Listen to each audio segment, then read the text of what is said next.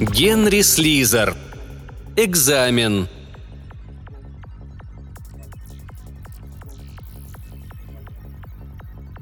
В семье Джорданов никогда не говорили об экзамене, по крайней мере, пока их сыну Дики не исполнилось 12 лет.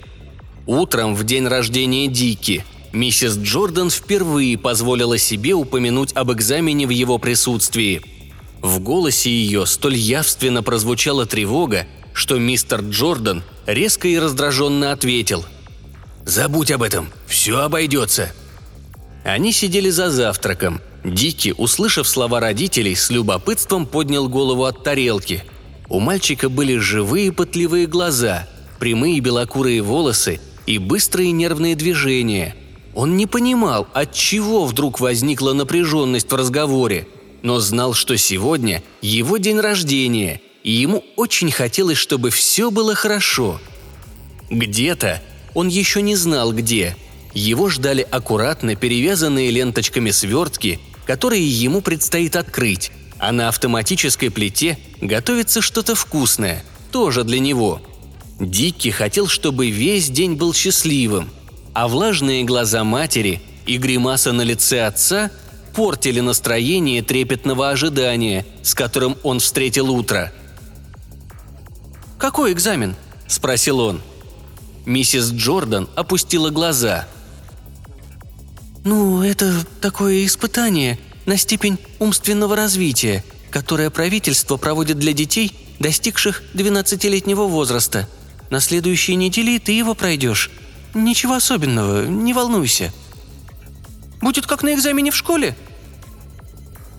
«Да, почти то же самое», — сказал отец, вставая. «Иди, почитай что-нибудь, Дики». Мальчик поднялся и ушел в дальнюю часть столовой, которая с раннего детства была его уголком. Полистал лежавший сверху стопки комикс, но яркие картинки почему-то казались скучными. Он подошел к окну и уныло уставился в мглистое небо. «Ну зачем дождь идет сегодня?» – сказал он. «Разве не мог он пойти завтра?» Его отец, откинувшись в кресле, раздраженно перелистывал страницы правительственной газеты – «Потому что он идет сегодня, вот и все. От дождя трава растет». «Почему, папа?» «Потому что растет, вот и все». Дикки наморщил лоб. «А что делает ее зеленый? Траву?» «Этого никто не знает», — резко ответил отец и сразу же пожалел о своей резкости. Позднее день стал, наконец, походить на день рождения — Мать счастливо улыбалась, вручая ему разноцветные свертки, и даже отец выдавил из себя улыбку и потрепал Дики по голове. Дики поцеловал мать и с серьезным видом пожал руку отцу. Потом принесен был именинный пирог, на чем церемония и закончилась. Через час, сидя у окна, Дики смотрел на мелькающее в просветах облаков солнце. «Папа, а далеко до солнца?» «Пять тысяч миль», — ответил отец. Опять был завтрак, и опять Дикий увидел, что у матери слезы на глазах. Ему не пришло в голову, что эти слезы как-то связаны с экзаменом, о котором заговорил отец. «Ну, Дикий», — сказал он, ободряюще улыбаясь, — «у тебя сегодня важное дело». «Я знаю, папа, я надеюсь...» «Беспокоиться не нужно. Каждый день это испытание выдерживают тысячи детей. Правительство хочет знать, насколько ты умен, Дики. Вот и все. В школе я получаю хорошие оценки, сказал он неуверенно. Тут совсем иное дело. Испытание это особенное. Тебе дадут одно лекарство принять, а потом ты войдешь в комнату, где машина... Какое лекарство? Да ничего страшного. Вкусом, как мятная конфета.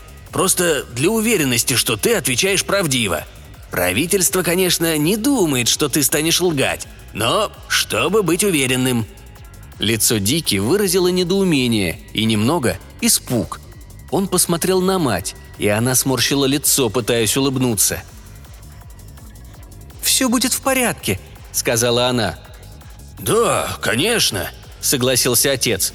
«Ты хороший мальчик, Дики. Ты справишься. А потом мы вернемся домой и устроим праздник. Договорились?» «Да, сэр», — ответил Дикки. Они вошли в здание правительственного центра образования за 15 минут до назначенного срока. Пересекли большой зал с колоннами и мраморным полом и вошли в автоматический лифт, который поднял их на четвертый этаж. Перед комнатой 404 за полированным столом сидел молодой человек в мундире без нашивок. Он сверился со списками и позволил Джорданам войти. Комната с длинными скамьями и металлическими столами была холодно официально, как зал суда. Там сидели уже несколько отцов с сыновьями, и узкогубая женщина с короткими черными волосами раздавала листы бумаги. Мистер Джордан, вернув заполненную анкету, сказал Дики. «Теперь уже скоро. Когда назовут твое имя, ты войдешь вон в ту дверь в конце комнаты». Он показал пальцем. Со щелчком включился невидимый динамик, и было названо первое имя. Дикки смотрел, как мальчик неохотно отошел от отца и медленно направился к двери – в пять минут одиннадцатого назвали Джордана. «Желаю удачи», — сказал отец, не глядя на Дики. «Я за тобой зайду, когда все кончится». Дики подошел к двери и повернул ручку.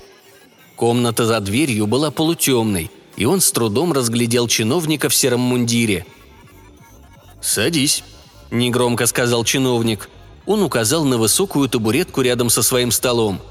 «Твое имя Ричард Джордан?» «Да, сэр», Запомни свой классификационный номер. 600-115. Выпей вот это, Ричард».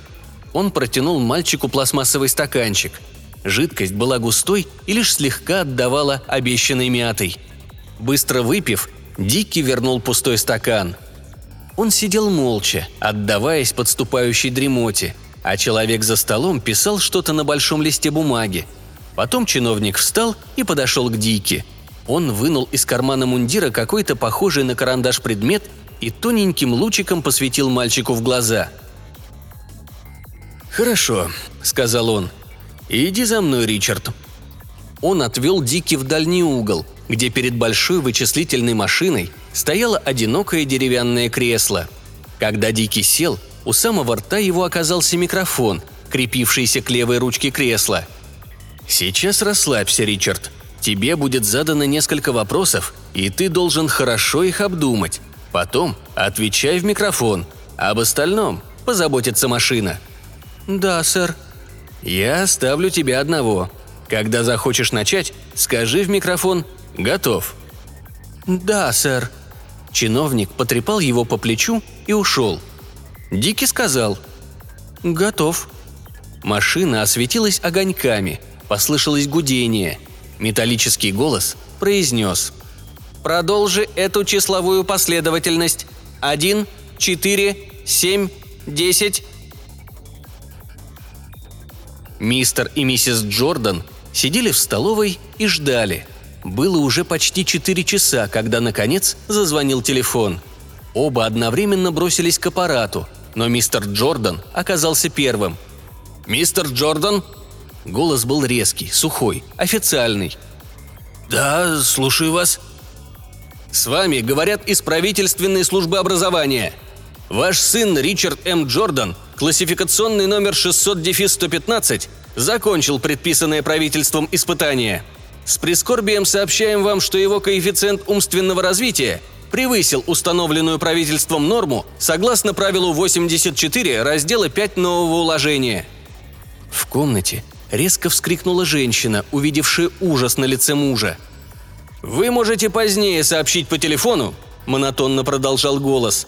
«Оставите ли вы его тело для правительственного захоронения или предпочтете частное кладбище? Правительственное захоронение стоит 10 долларов».